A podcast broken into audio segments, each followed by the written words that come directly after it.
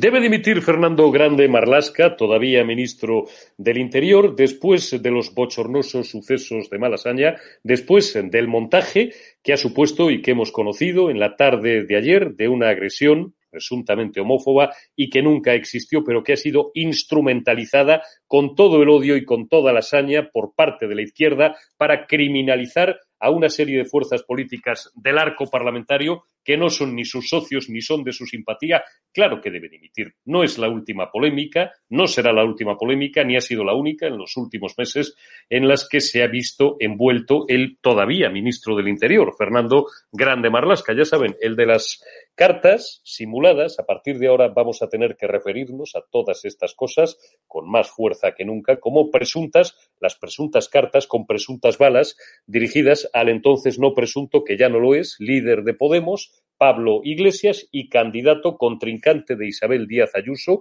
a la presidencia de la Comunidad de Madrid, un Marlasca que también ha hecho el más absoluto de los ridículos y ha cosechado un tremendo fracaso político y judicial con la devolución en caliente de menas de menores de edad a territorio marroquí después de la invasión que sufrimos en los primeros días de junio, gracias a la torpeza de la ya exministra, también presunta ministra o presunta exministra, Arancha González Laya, y un Marlasca que ahora se enreda en una presunta agresión, presuntamente homófoba, que ni fue agresión, ni fue homófoba, ni fue absolutamente nada. Llevan dos días criminalizando lo que ellos llaman odio. A ver si el odio va a ser el que ellos profesan al resto del mundo. Y la rabia.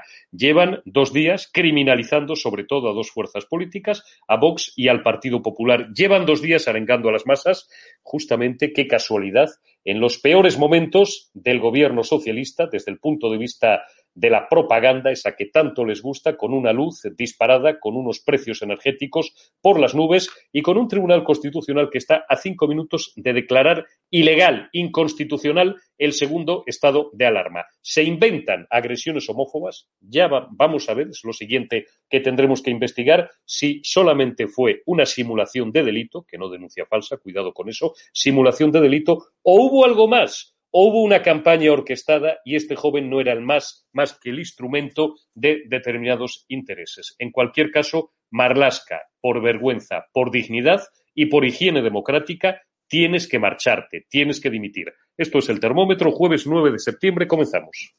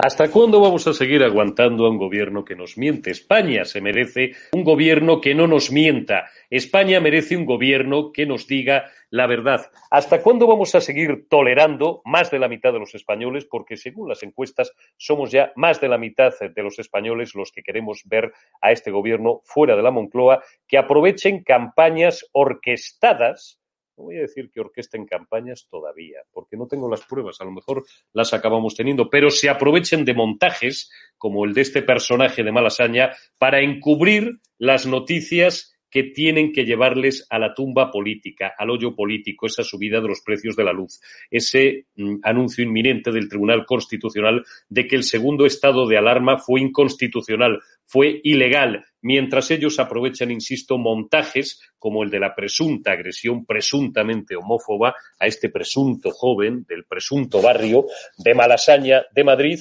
que convocan ayer a las nueve de la noche en la Puerta del Sol agárrense a la silla la friolera de 600 personas. No se manifiestan por el precio de la luz, no se manifiestan por Afganistán, no se manifiestan por nada, no se manifiestan por el estado de alarma y se manifiestan por una, por una agresión inventada por ellos. Cuescuetante, Pedro, ¿hasta cuándo vas a seguir abusando de nuestra paciencia? ¿Te queda dignidad? ¿Te queda vergüenza? ¿Cuándo vas a poner tu cargo a disposición? ¿Vas a disolver unas cortes generales que ya no representan la calle, que ya no representan la realidad de la sociedad española y te vas a ir. Esta mañana Pedro Sánchez, vamos a empezar porque es el presidente del gobierno y es noticia del día, uno de los titulares del día, intentaba justificar lo injustificable. Vamos a escuchar a Pedro Sánchez. Me gustaría, simplemente por el contexto en el que se produce esta comparecencia, eh, trasladar mi solidaridad, mi cariño, mi empatía hacia las personas LGTBI.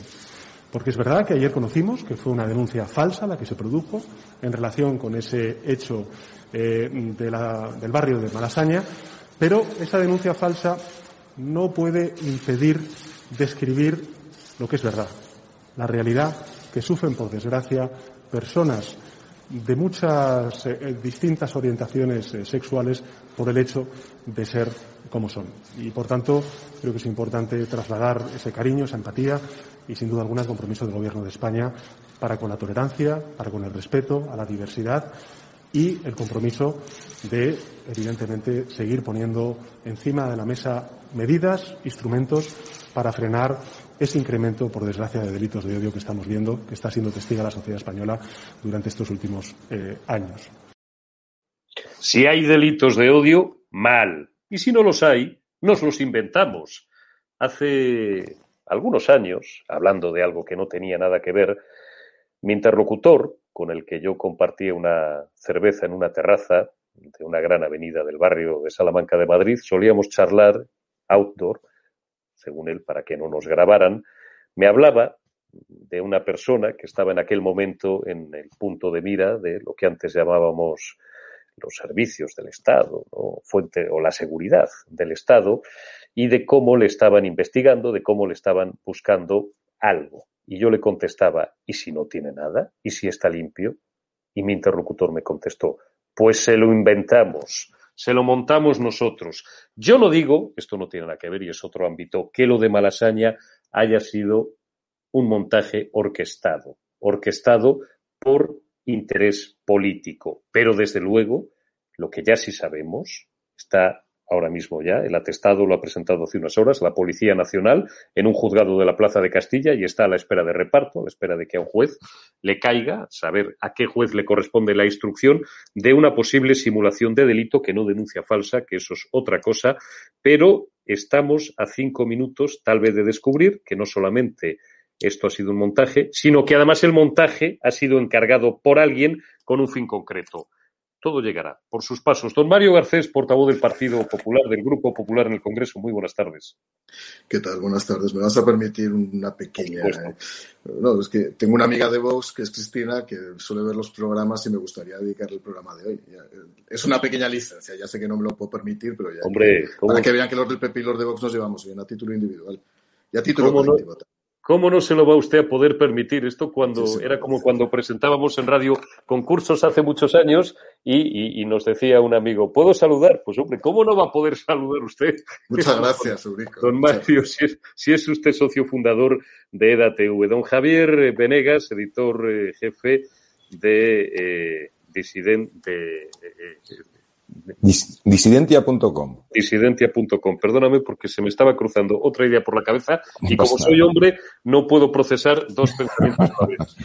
Editor jefe de disidencia.com. Antes de, daros la palabra, antes de empezar pidiéndole a Mario su opinión sobre estos gravísimos hechos, porque ¿qué más grave puede haber que nos construyan una realidad paralela, que nos sumerjan en ella, que nos obliguen a vivir no solamente con ella, sino a reaccionar y a interaccionar y a gestionar, bueno, pues, pues toda nuestra conducta, tanto pública como privada, en torno a realidades inventadas, y eso y no otra cosa es lo que nos está ocurriendo.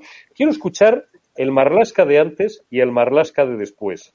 Ponme el Marlasca de esta mañana, Alberto, donde el tipo trata de justificar lo injustificable y después vamos a escuchar, a renglón seguido a continuación, el Marlasca de hace dos días, criminalizando y llamando prácticamente al odio a aquellos a los que la izquierda acusa falsamente de generar el odio. Existen manadas, como comentaba ayer el conseller, que en Cataluña existían manadas que iban a atacar a personas por su condición sexual? Mira, mm, mira, no hay grupos en ese sentido o no lo tenemos observado. Pero esto no ayer ni nada. Cuando se dice este ministro, este ministerio y este gobierno está preocupado y habla de los delitos de odio y todas las circunstancias bueno, eh, están muy preocupados.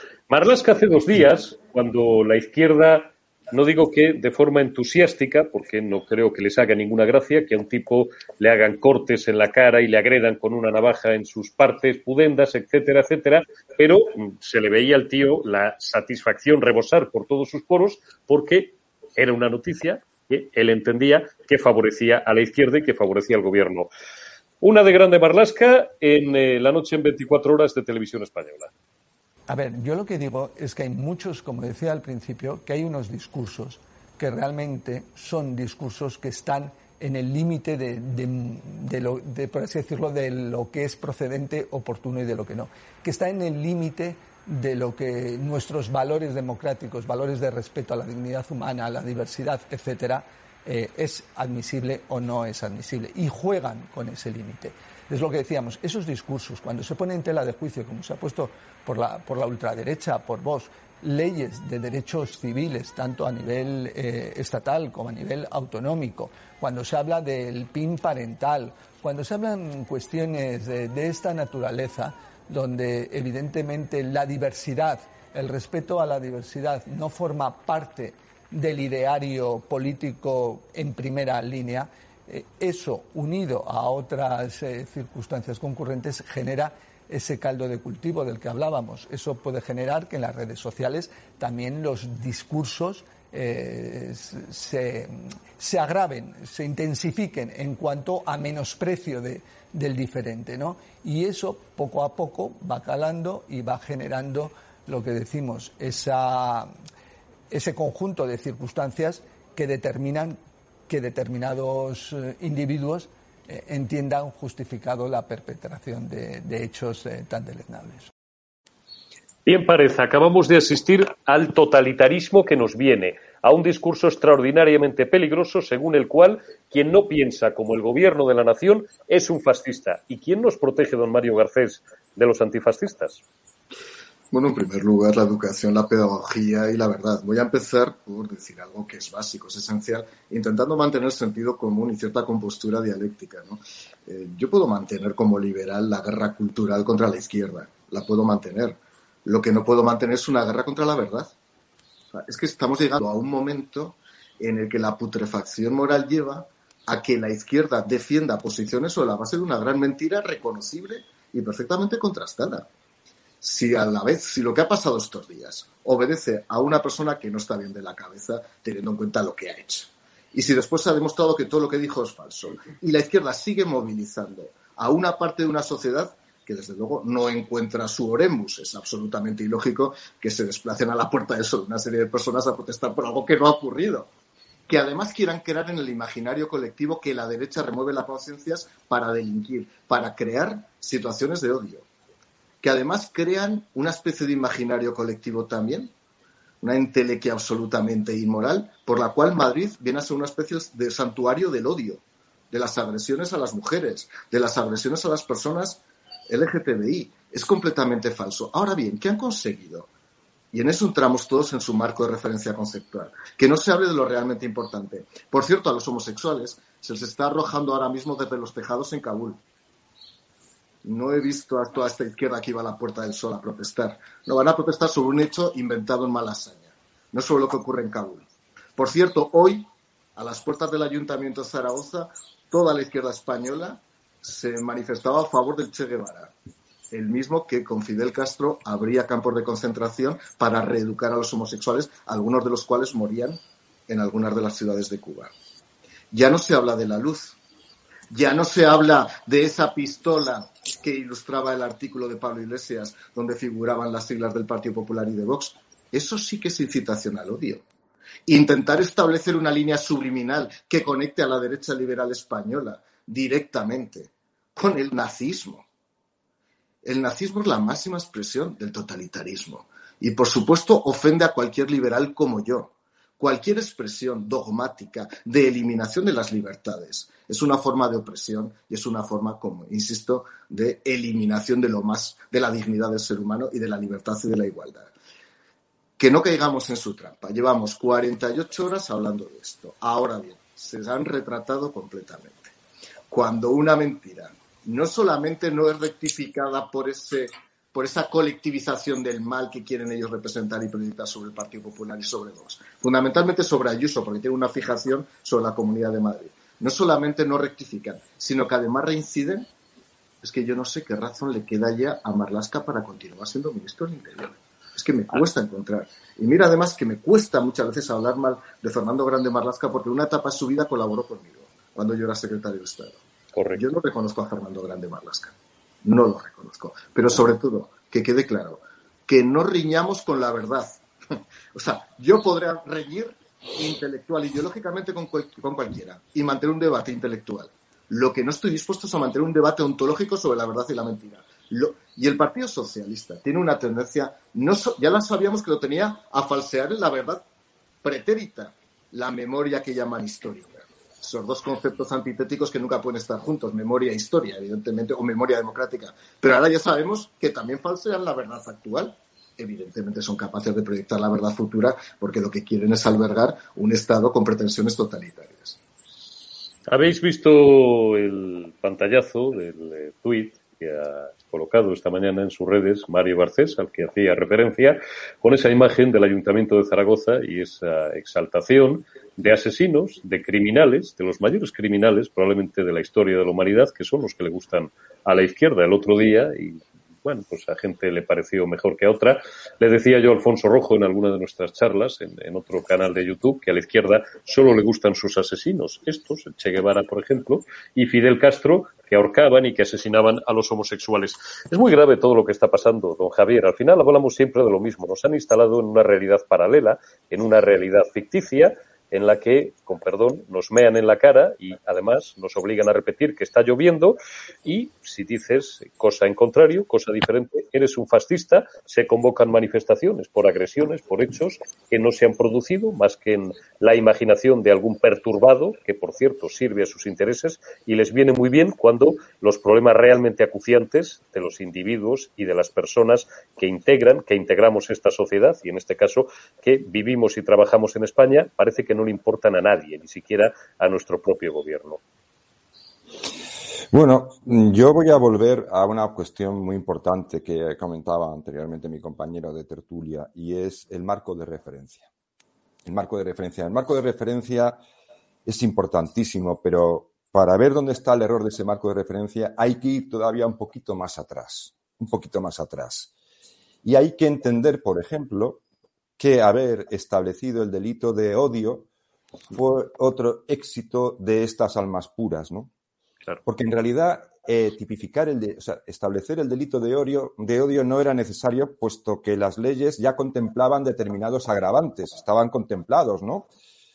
Sin embargo, hemos transigido con esa tipificación del delito de odio, ¿no? Eh, es una aberración porque eh, es otro elemento que contribuye a exacerbar la propensión al victimismo y la división maniquea de buenos y malos. Y además, lo que hace y lo que está permitiendo es que lejos de atender al delito, ¿eh? a los hechos cometidos, este, se pueda politizar, instrumentalizar, especular e incluso imponer mentiras, como decíamos anteriormente, sobre eh, las motivaciones de esos supuestos delitos. Es decir, juzgar los motivos de un delito es técnicamente realmente muy difícil, prácticamente en la mayor de las ocasiones imposibles. Y haber transigido con el delito de odio, hemos transigido con el delito de odio también el Partido Popular. Es decir, hemos aceptado una tipificación de delito que es claramente subjetiva, muy subjetiva, difícilmente demostrable y que olvida realmente los hechos, que es lo que investiga la justicia. ¿eh? Si se produce o no se produce el delito, si, hay, eh, si de verdad la víctima es víctima y, si, el victimario es el victimario, como hemos nos estamos dando cuenta constantemente de que no es así. Luego tenemos, eh, hemos aceptado ese marco de referencia y ese marco de referencia tiene unas consecuencias que estamos pagando y es precisamente estas campañas de agitación con cualquier suceso. No solo es con la homofobia, eh, con la presunta homofobia que inunda España, es que es el machismo estructural que inunda también España. Es decir, es todo. Hemos aceptado, además, una derivada todavía terrible, más terrible todavía, que en el fondo el delito de odio lo que, lo que está permitiendo políticamente es eh, perseguir un determinado odio, pero exaltar un odio bueno. ¿no? Hay que odiar al odioso. ¿eh? Al odioso, al que se señala como odioso, sí se le puede odiar, sí se le puede perseguir y sí se le puede infligir daño. Entonces, yo creo que hay que ir un poco hacia atrás. Estamos viendo también este, eh, cosas gravísimas en este gobierno, ¿no? Algo que incluso la Unión Europea lleva advirtiendo que no es legítimo hacer y es que desde miembros de un gobierno, incluso de una institución gubernamental, un supuesto delito sea comunicado como delito evidente y cierto cuando la justicia está todavía subyúdice, está en plena investigación. Esto lo hace constantemente el gobierno. ¿Y por qué puede hacer esto el gobierno? Que no puede, en teoría, no debería poder hacer. Lo puede hacer porque hemos aceptado eh, la tipificación del delito de odio. Y el delito de odio es simplemente lo que admite es un enfoque meramente instrumental, político. Les hemos dejado una puerta por la que nos están entrando, eh, nos están imponiendo constantemente, si nos damos cuenta, pánicos morales a todas horas, a todas horas. España es un país violento. La gente es violenta. Ese es el gran bulo, el gran bulo de la izquierda, ese pánico moral permanente, ¿no? Yo creo que España no es no es eh, un país violento. Yo creo que la sociedad española ni es homófoba, ni xenófoba, ni machista. Y basta ya de bulos. Los españoles no necesitamos discursos de agravio y victimismo, sino más y mejores oportunidades. Necesitamos, en definitiva, poder mirar al futuro con un mínimo optimismo y no esta revancha, este discurso de odio. Este es un discurso de odio. Este sí es un discurso de odio, el del gobierno.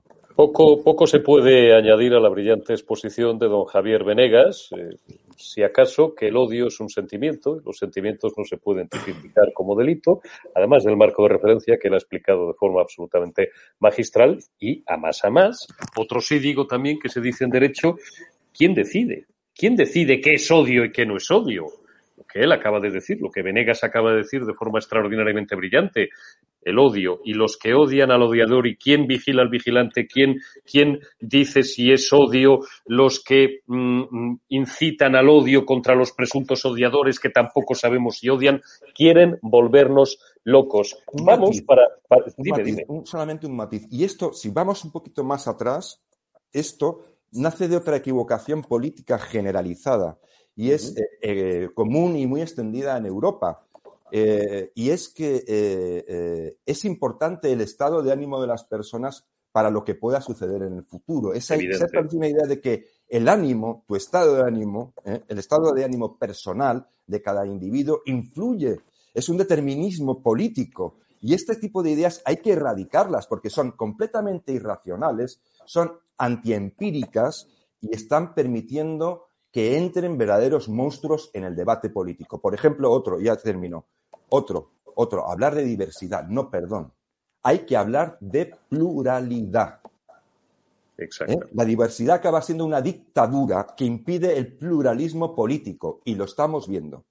Exactamente. Hay que poner una jerarquía, hay que ponerlas en el orden correcto. Perdón.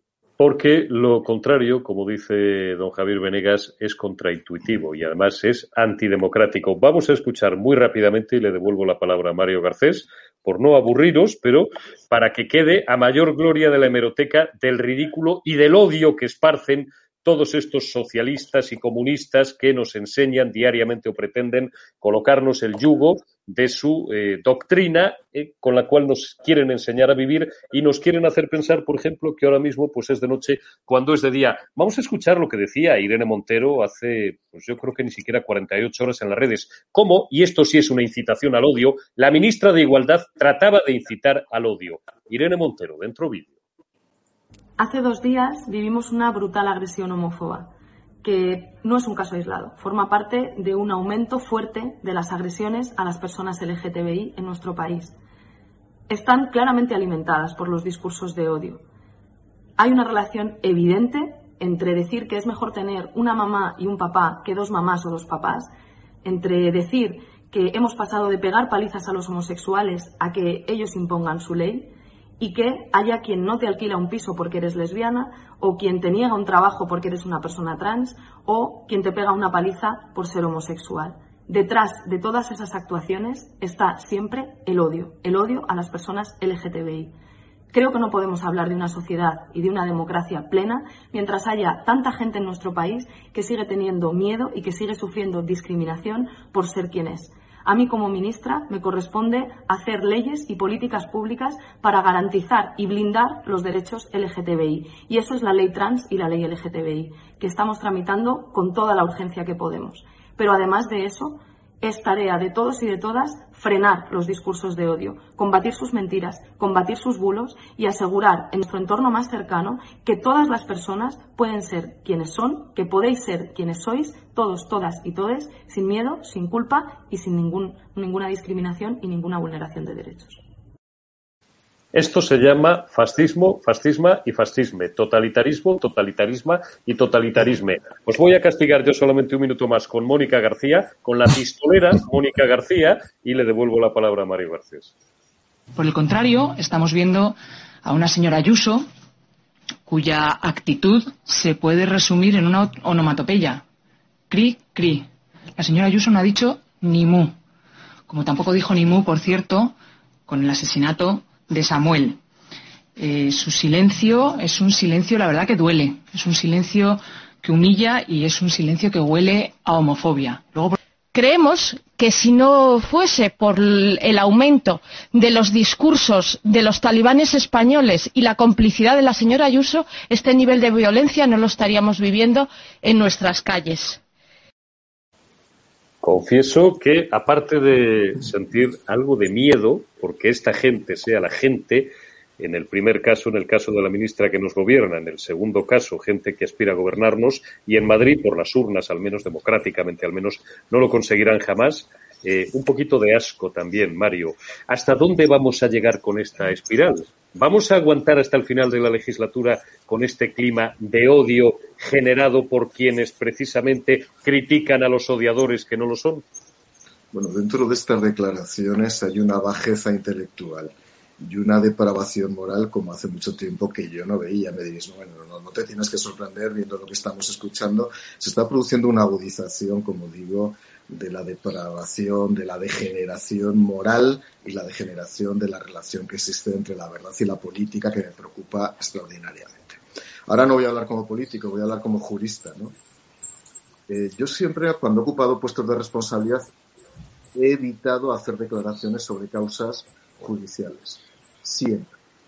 Solo cuando hay una sentencia y siempre respetando la sentencia como no puede ser de otra manera el Partido Socialista tiene la costumbre, lo de Unidas Podemos ya simplemente es un hábito antropológico, ¿no? pero el Partido Socialista tiene la costumbre de crear determinados estados de opinión sobre la base de hechos que todavía no han sido juzgados, que están en procedimiento de instrucción, y sobre eso deducen responsabilidades penales, responsabilidades colectivas e identifican políticamente a un responsable aparentemente externo de lo que está ocurriendo. Eso forma parte de un comportamiento falsario, de un comportamiento capcioso que desde luego encaja mal con la moral política tradicional.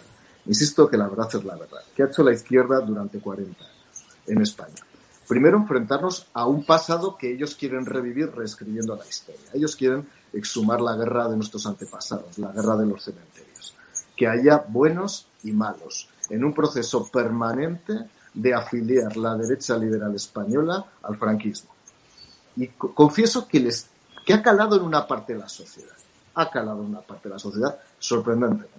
Algunos no saben, y lo repito yo, yo soy un liberal. Los liberales, muchos liberales, estábamos exiliados en el franquismo. Por lo tanto, es que como no hay conocimiento histórico es que da absolutamente igual. Explicar lo que fue el contubernio de Múnich, por ejemplo, a un tonto de la izquierda que se va y se concentra en el Ayuntamiento de Zaragoza o a la Puerta del Sol, viendo la inteligencia que tienen, es que es imposible hacerles comprender absolutamente nada.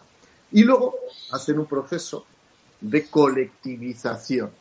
La colectivización, que es una conducta iliberal completamente, antiliberal, lo que pretende es captar emociones a través de la colectivización de determinados grupos. ¿Y cómo se consigue? Victimizando a esos grupos e identificando imaginariamente con determinados partidos políticos las presuntas o reales agresiones que sufren. Porque quiero decir una cosa, por supuesto que hay conductas homófobas en España. En España, en Francia, en Inglaterra, que tendrán la magnitud que tengan y que serán juzgadas, evidentemente, a partir de los delitos y de los hechos tipificados en el Código Penal. Pero de ahí a crear en el ideario global la idea de que España es un país inseguro, un país que merma las libertades, un país que persigue, desde luego, la pluralidad, que me parece que es un concepto mucho más amplio, más estricto y más riguroso desde el punto de vista de lo que es la ortodoxia constitucional, me parece que es un verdadero disparate. Esto lo van a hacer hasta final de legislatura. Nos van a volver a enfrentar al pasado, van a volver a revivir la dinámica de eh, vencedores y vencidos y van a seguir colectivizando a determinados sectores hasta victimizarlos hasta la saciedad con el único objetivo abyecto de presentar algunas formaciones políticas como colaboradores necesarios o inductores de conductas que en este caso ni han existido. Por cierto, hace cinco días también se hizo famoso la denuncia de dos influencers que eran lesbianas en una discoteca que decían que las habían pegado. Se han visto en los vídeos y eran ellas las que pegaban. Y las tuvieron que echar porque golpeaban ellas. Por favor, seamos respetuosos con la verdad. Si la conducta es homófoba, denúnciese. Ahora, no juguemos, evidentemente, con los sentimientos. Y una cosa, y con esto acabo. Mal servicio hacen a la causa de la igualdad, tal como la entiende la izquierda con denuncias falsas. El deterioro que se produce en la credibilidad, en la fiabilidad y en la certeza de sus razonamientos es total. Por lo tanto, lo que deberían hacer sensatamente es ayer, desde luego, pedir perdón y decir esto es inaceptable. Lejos de eso, lo que hacen es poner pie contra la pared y todavía autoidentificarse más con la mentira. ¿Y cómo hacemos, don Javier Venegas, cómo damos la batalla de las ideas en una sociedad en la que buena parte Millones de personas se mantienen en la más absoluta idiocia o, aunque aparte de mi audiencia a veces le rechino un poco mi lenguaje un tanto castizo, en la más absoluta estupidez, en la más absoluta estulticia. Hemos visto, recordamos de nuevo, la foto que colgaba esta mañana don Mario Garcés en su cuenta de Twitter, como un grupo de, gañanes, de retrasados, bueno, pues, eh, se ponían frente al Ayuntamiento de Zaragoza elogiando a Che Guevara, a Castro, a Stalin, cómo damos la batalla de las ideas con millones de personas sumidas en la más absoluta estupidez y en la más absoluta ignorancia. Traía a colación el contubernio de Múnich, el llamado contubernio de Múnich de 1962, don Mario Garcés. Si es que no han leído nada, Javier, si es que lo desconocen todo, ¿cómo, cómo no va a instalarse el pensamiento único con estos mimbres? Bueno, yo, Eurico, ahí, y este es un tema que he investigado a fondo. Por eso te lo pregunto, lo sé. Vengo del mundo de la comunicación, la publicidad y de mirar los datos, mirar la, lo que es eh, realmente intentar entender cómo son las personas o cómo funcionamos y cómo son las corrientes, las modas y demás. Yo eh, eh, os digo una cosa y con total confianza, mm, no creo que sean millones de personas estúpidas las que nos rodean. Yo creo que si vemos, por ejemplo, lo de ayer, ¿no? 600 personas en la Puerta del Sol, después de todo este ruido mediático, es una cifra ridícula. Es una cifra ridícula. La izquierda tiene un montón de organizaciones y de cosas en los barrios y ya sabemos que son muy capilares y que, bueno, pues a los más incondicionales los pueden movilizar y llevarlos a un sitio pero 600 personas en la Puerta del Sol es una broma, es algo ridículo después de todo este holgorio. Yo creo que mm, la prensa y algunos medios, sobre todo, utilizan, eh, bueno, pues juntan a 100 personas en un determinado lugar, van ahí, los cubren con cámaras y fotos, nos los ponen en los medios y nos crean una sensación de masa, de masa enfurecida, como el libro de este autor inglés. Bueno, pues, eh, y no es cierto, no es cierto. Yo creo que si lo vemos, si lo vemos y lo analizamos en profundidad, no funciona así, la sociedad no es así, la gente tiene más razones de lo que parece. Lo que ocurre, que cómo, cómo, cómo nos sobreponemos a esta burbuja, porque es una burbuja, en buena medida es una burbuja muy mediática, alentada desde las propias instituciones, que ya tiene delito, ¿eh? que ya tiene delito que salga una vicepresidenta del gobierno a tipificar, a decir eh, que, eh, que, hay, que se produce un delito cuando ni siquiera la justicia ha dicho ni mu todavía, es decir, ¿eh? una, una, persona que está en una de las principales instituciones del país, ¿no? Pero, pero ¿cómo hacemos esto? Hombre, pues directamente rompiendo este marco de referencia. Vamos a dejar de buscar odios, vamos a dejar de entrar en esta dialéctica del odio. Mm, porque luego ocurre que también nos victimizamos nosotros. Estamos jugando al juego de los ideólogos. Hay que ofrecer una alternativa distinta hay que ofrecer una alternativa distinta, hay que hablar de otras cosas. ¿eh? Porque yo creo que, decir, la izquierda tiene un gran poder mediático, bueno, pero es que lo alimentamos nosotros mismos. Cuando entramos al trapo de sus agendas y sus polémicas, yo creo que lo que hace falta es un discurso alternativo que que hable a las personas de otras cosas que seguramente les, preocupa, les preocupan bastante más. Por ejemplo, el 40% de desempleo juvenil.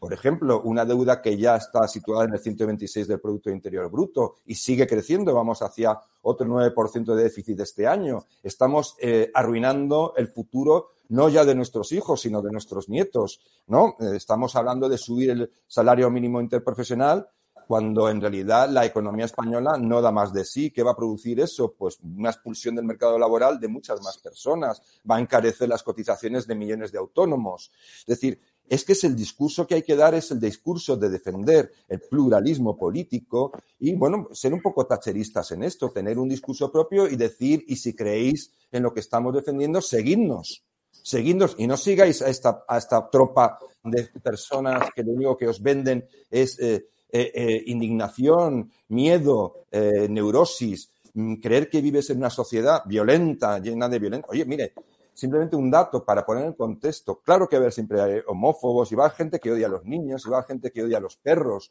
y va a haber gente que odia a las personas que no sean de su propio pueblo o de su propia raza. Claro que eso va a ocurrir siempre. la diferencia entre una sociedad desarrollada, civilizada, es que esas, esos odios, esas conductas, primero, son, muy, son marginales, tienden a ser marginales. Segundo, se, se, quedan recluidas dentro de los propios sentimientos, porque la persona que odia es la que más daño se hace, ¿eh? porque el odio es algo que corrompe el alma, ¿no? Pero, yo creo que, eh, lo que lo que hay que hacer es ir a una visión de no estar cabreados siempre. Vivimos una España falsa de cabreo permanente. Es que así no se puede ir. La izquierda se ha convertido en una izquierda ceniza. En Madrid, el 70% de los jóvenes no votaron izquierda porque no es que estén manipulados por nadie, es que el discurso de la izquierda es incompatible con su deseo de vivir, ¿eh? con el deseo furioso de vivir de la juventud. Entonces, esto es lo que hay. ¿Cómo rompemos este marco? Pues saliéndonos de él. Oiga, que se ha hecho, que no es imposible. Hay hitos históricos. Ahora los vemos como hitos y eran cosas sencillas. Yo me acuerdo de andar programa, programa y programa. Menos. Es decir, eh, oiga, vamos a ir por delante de los acontecimientos y tomemos la iniciativa. Me gusta y le compro esa idea de que el 70% de los jóvenes en la Comunidad de Madrid, por ejemplo, por atender a, la convocatoria electoral más reciente, no ha votado a la izquierda, ha votado en contra de la izquierda, si se prefiere, porque es incompatible con su deseo de vivir. Me gusta esta idea, don Javier, se la compro. Yo soy un poquito más pesimista. Yo creo, como aquel clásico, que es mucho más fácil engañar a un millón de imbéciles que convencer a 100 imbéciles o a 100 idiotas de que han sido engañados, o al mismo millón de idiotas de que han sido engañados. Tenemos que avanzar un poco poquito en el debate. Vamos a una primicia. La, multitud es más sabia de lo que parece y eso también está demostrado empíricamente. Lo sé, lo sé, lo sé, lo sé, pero yo, y esto ya es una pulsión muy si personal. La dejamos sola, si la dejamos sola, si no, si no le damos alguna referencia, a mí la masa si no me le da... damos algo a lo que aferrarse, la gente se siente perdida, abandonada y entra en el fatalismo. Y esto hay que evitarlo. A mí lo que más miedo me da es la masa, por eso soy un anarco-individualista, porque sigo además siendo de los que piensan que nacemos solos y morimos solos, pero no quiero salirme del, debate. Portada, Alberto, hoy del diario ABC, eh, re- rebotada esta información luego por muchos medios, la hemos leído en el Confidencial, la hemos leído en el Mundo. El segundo estado de alarma también fue inconstitucional. Estamos a cinco minutos de, lo, de que los señores magistrados del Tribunal Constitucional, como ya hicieron con respecto al primer estado de alarma hace un par de meses, ¿no? El pasado mes de julio, los primeros días del mes de julio, lo decreten también inconstitucional. ¿Por qué? Le voy a dar la palabra inmediatamente a Mario, que nos lo va a explicar mucho mejor de lo que yo pueda hacerlo a todos vosotros. Bueno, pues porque a pesar de que ese segundo decreto de estado de alarma establecía limitaciones de derechos y no ya suspensiones, no nos encerraron, por ejemplo, a diferencia del primero, siendo esta la más básica, la libertad de ambulatoria, sí se establecían toques de queda y otras cosas tristes que recordamos, pero in- inhabilitó completamente, y esto es un asunto además en el que Mario Garcés incide mucho, inhabilitó el, el Congreso, inhabilitó de facto, maniató al Poder Legislativo y le hurtó esa obligación sacrosanta que establece la Carta Magna para él de control al Ejecutivo. Recordad que el sátrapa ya bueno, pues dejó de tener obligación de ir cada 15 días. No sé en cuánto apareció durante los seis meses, que duró además esa prórroga extraordinaria de un estado de alarma cuya constitucionalidad ahora está a punto,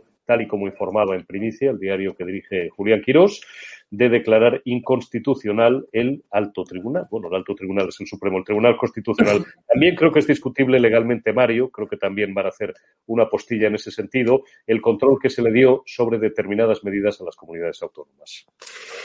Vamos a ver, aquí hay una paradoja constitucional, jurídico-constitucional y una paradoja fáctica y hasta casi de referencia histórica. Vamos a intentar explicarlo. Efectivamente, ha habido un exceso de la legalidad constitucional, teniendo en cuenta que parte de las medidas privativas que afectan fundamentalmente a los movimientos individuales y afectan a la distribución de competencias se vulneró. Eso es así. Y el Tribunal Constitucional eh, y en este caso son recursos presentados por Vox, y hay que decirlo claro, y este es el reconocimiento al recurso que ha presentado Vox, y yo soy una persona del Partido Popular, eh, pues la verdad es que hay que decir que tiene la razón, tiene la razón lo que ha dicho eh, el Tribunal Constitucional, como no, pues de otra manera con los votos particulares que ha habido. A partir de aquí, ¿qué, qué ocurrió? Porque hay que volver a situarse en esa época. Yo fui uno de los nueve diputados del Partido Popular que permanecía permanentemente en el Congreso de los Diputados con mi portavoz en aquel momento, con Cayetana Álvarez de Toledo. ¿no? Pues eso es verdad que hubo momentos en que se quiso cerrar el Congreso de los Diputados. Yo recuerdo que tanto Cayetana como yo salíamos a defender que ni en la guerra civil se había cerrado el Parlamento español. Es y lo querían cerrar en el momento más crítico de la peor crisis sanitaria de los últimos 100 años, cuando precisamente había que dar mayor rango de transparencia y mayor rango de comunicación a lo que estaban haciendo los poderes públicos. ¿Qué ocurrió? Porque era una paradoja, insisto en sus propios términos, que el gobierno, por su inutilidad, por su incapacidad, por su falta de previsión, eh, acomete la gestión de la pandemia como se acometía en la Edad Media. ¿Qué quiero decir con esto? Cerrando las ciudades e intentando evitar que los comercios estuvieran en el interior, en el intramuro de las murallas de las ciudades y en su caso llevándolos fuera. En este caso se cerró íntegramente la actividad y mejorando algunas condiciones de higiene. En aquella época era el alcantarillado, que era natural, y en esta época era pues, con otro tipo de medidas. ¿Qué hubiera ocurrido si realmente no se hubiera aprobado con la mayoría suficiente esos decretos que ahora son inconstitucionales? Pues que habría habido libertad para moverse por las calles. Es terrible, porque se da una paradoja factual y jurídica. Por la incapacidad del gobierno para establecer un marco jurídico adecuado que veníamos proponiendo desde el primer minuto, que era retocar algunas leyes, que esas leyes encajaban perfectamente dentro de la estructura constitucional, se podía haber limitado, sin vulneración de derechos fundamentales, algunas actividades. Y habría sido posible hacerlo sin vulneración del marco constitucional. Lo dijimos desde el primer momento. Pero a la vez, si no se respaldaba esos, esos decretos, la gente podía estar en la calle. Y ojo, que no se nos olvide. En aquella época, yo estaba en el Congreso, insisto, morían mil personas al día. ¿Qué hubiera ocurrido si hubiera habido libertad para moverse? No habrían sido mil, habrían sido muchas más. Es terrible que el propio gobierno, por su incompetencia y por su capacidad de prever lo que estaba ocurriendo y de tomar decisiones, abocara a tomar una decisión que es inconstitucional, lo cual demuestra que son malos en la previsión, malos en la planificación, malos en la ejecución y malos en la construcción de la propia norma jurídica que había que llevar a cabo. Lo digo porque son paradojas, cuidado, que es muy fácil hacer análisis un año después. Aquí todo el mundo hace análisis y meramente se puede hacer un análisis jurídico constitucional. Yo lo hice en su momento, ¿eh? yo soy jurista, yo soy académico. Y evidentemente había extralimitaciones. Pero cuidado a lo que nos abocaba también la desidia y la falta de actuación correcta del gobierno. Cuidado con el, negacionismo ahora mismo también jurídico constitucional a un año vista de lo que ocurrió. Cuidado con esto, mucho cuidado. Yo doy la razón, evidentemente, a los que presentaron el recurso, doy la razón, lógicamente, al Tribunal Constitucional, pues la razón jurídico-material la tiene que dictar la sentencia, pero cuidado, pongámonos en lo que pasó en marzo, abril y mayo del año pasado. Coincido bastante, como casi siempre o como siempre, con Mario Garcés, sobre todo atendiendo a lo que, que no es el objeto de este debate, a lo que esconde el fondo de sus palabras o a lo que él da a entender cuáles son esas sectas y no y además es que como no podemos hablar y utilizar determinada terminología en estos canales que usamos a determinadas sectas que están surgiendo cada vez con más fuerza y que están propagando unas tesis negacionistas, a mi entender, muy peligrosas. Don Javier Venegas, debe su punto de vista.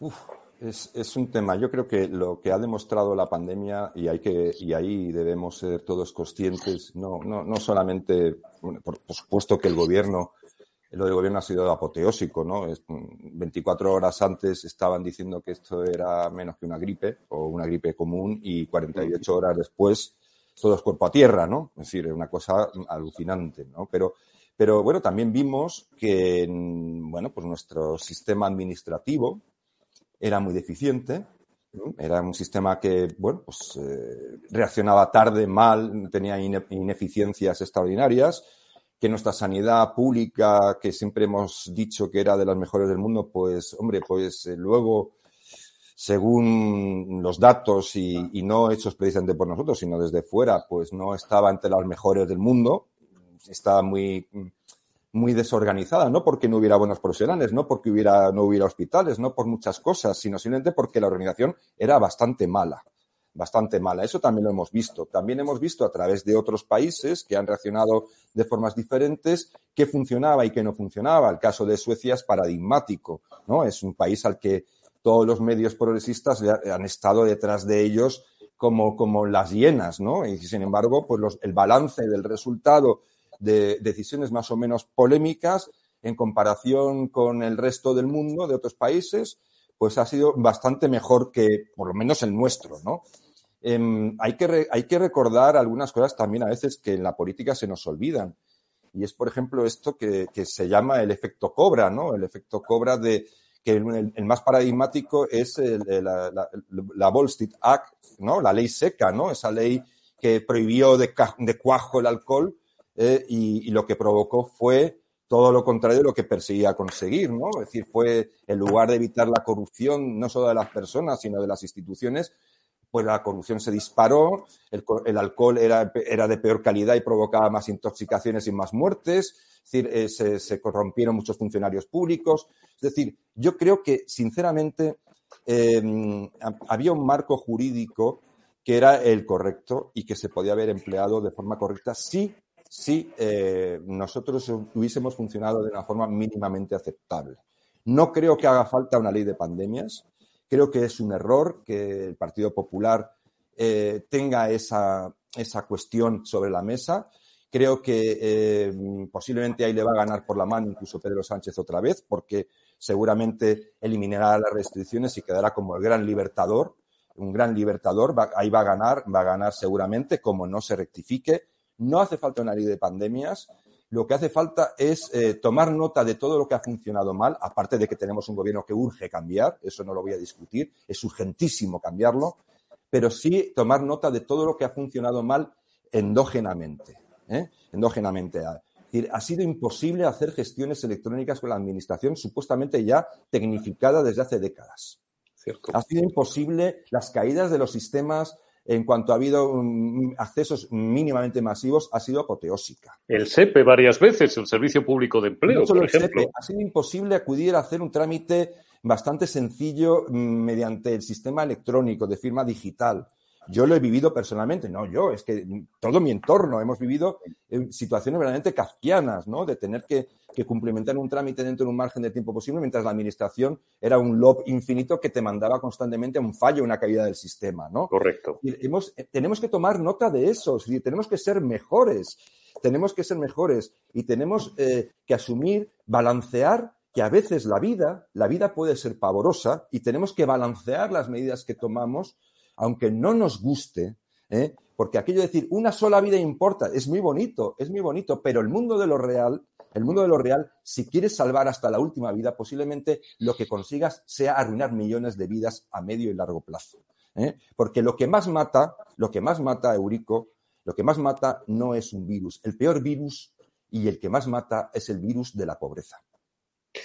Brillante, como siempre, Javier. Cierro contigo, Mario, porque nos quedan tres minutos, dos minutos y medio y me tengo que ir. Remátame, remátame el círculo, además había alguna alusión a la ley de pandemias.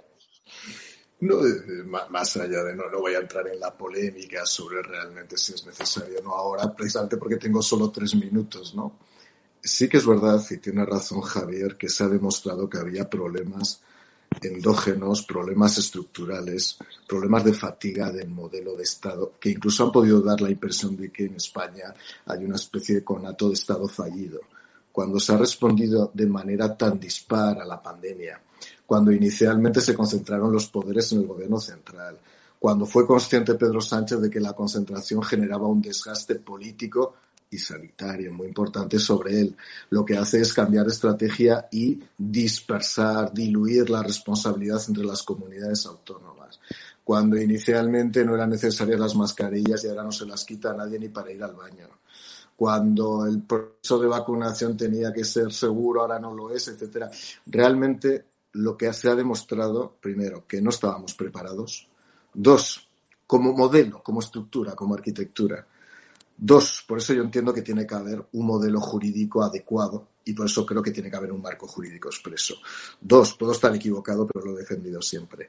Dos, que desde luego la técnica y el arte de la política es el arte de buscar soluciones y el arte de los resultados lo decía muy bien Javier antes, eh, están distrayendo ahora mismo la atención con una serie de temas. El arte de los resultados es que la economía crezca, que tengamos verdaderas libertades, que podamos desarrollar proyectos individuales, familiares y empresariales. Eso es el arte de la verdad.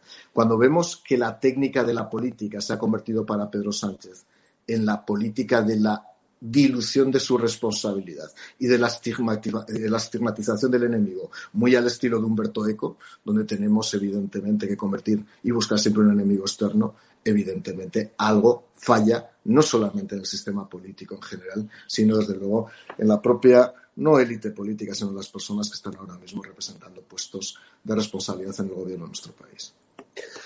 Don Javier Venegas, don Mario Garcés, don Javier Venegas, editor jefe de disidentia.com, don Mario Garcés, portavoz adjunto del Grupo Popular en el Congreso de los Diputados. Como siempre, un lujo, un placer y un honor para mí, esto que dice siempre Pablo Iglesias, un honor.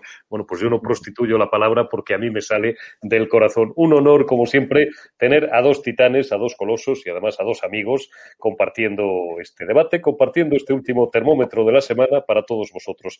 Gracias, Mario. Gracias, Javier hasta la próxima. Cuidados mucho. Gracias a vosotros.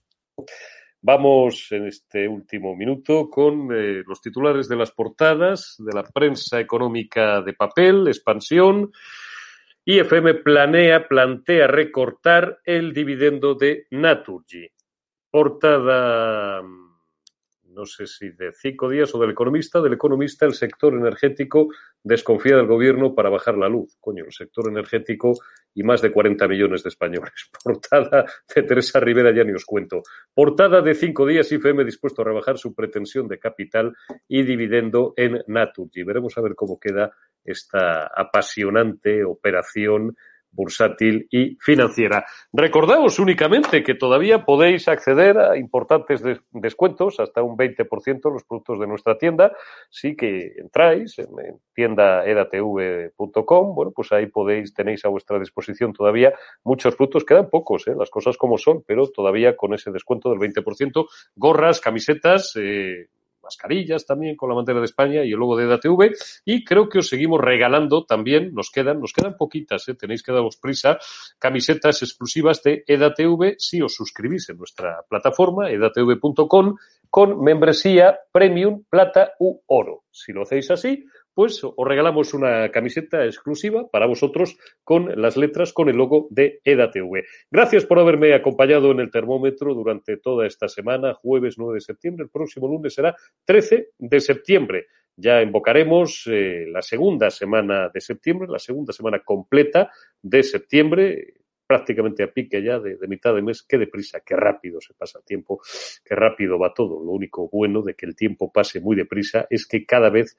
quedan menos días para que Pedro Sánchez abandone la Moncloa. Gracias por haberme acompañado. Hasta la semana que viene. Sed buenos.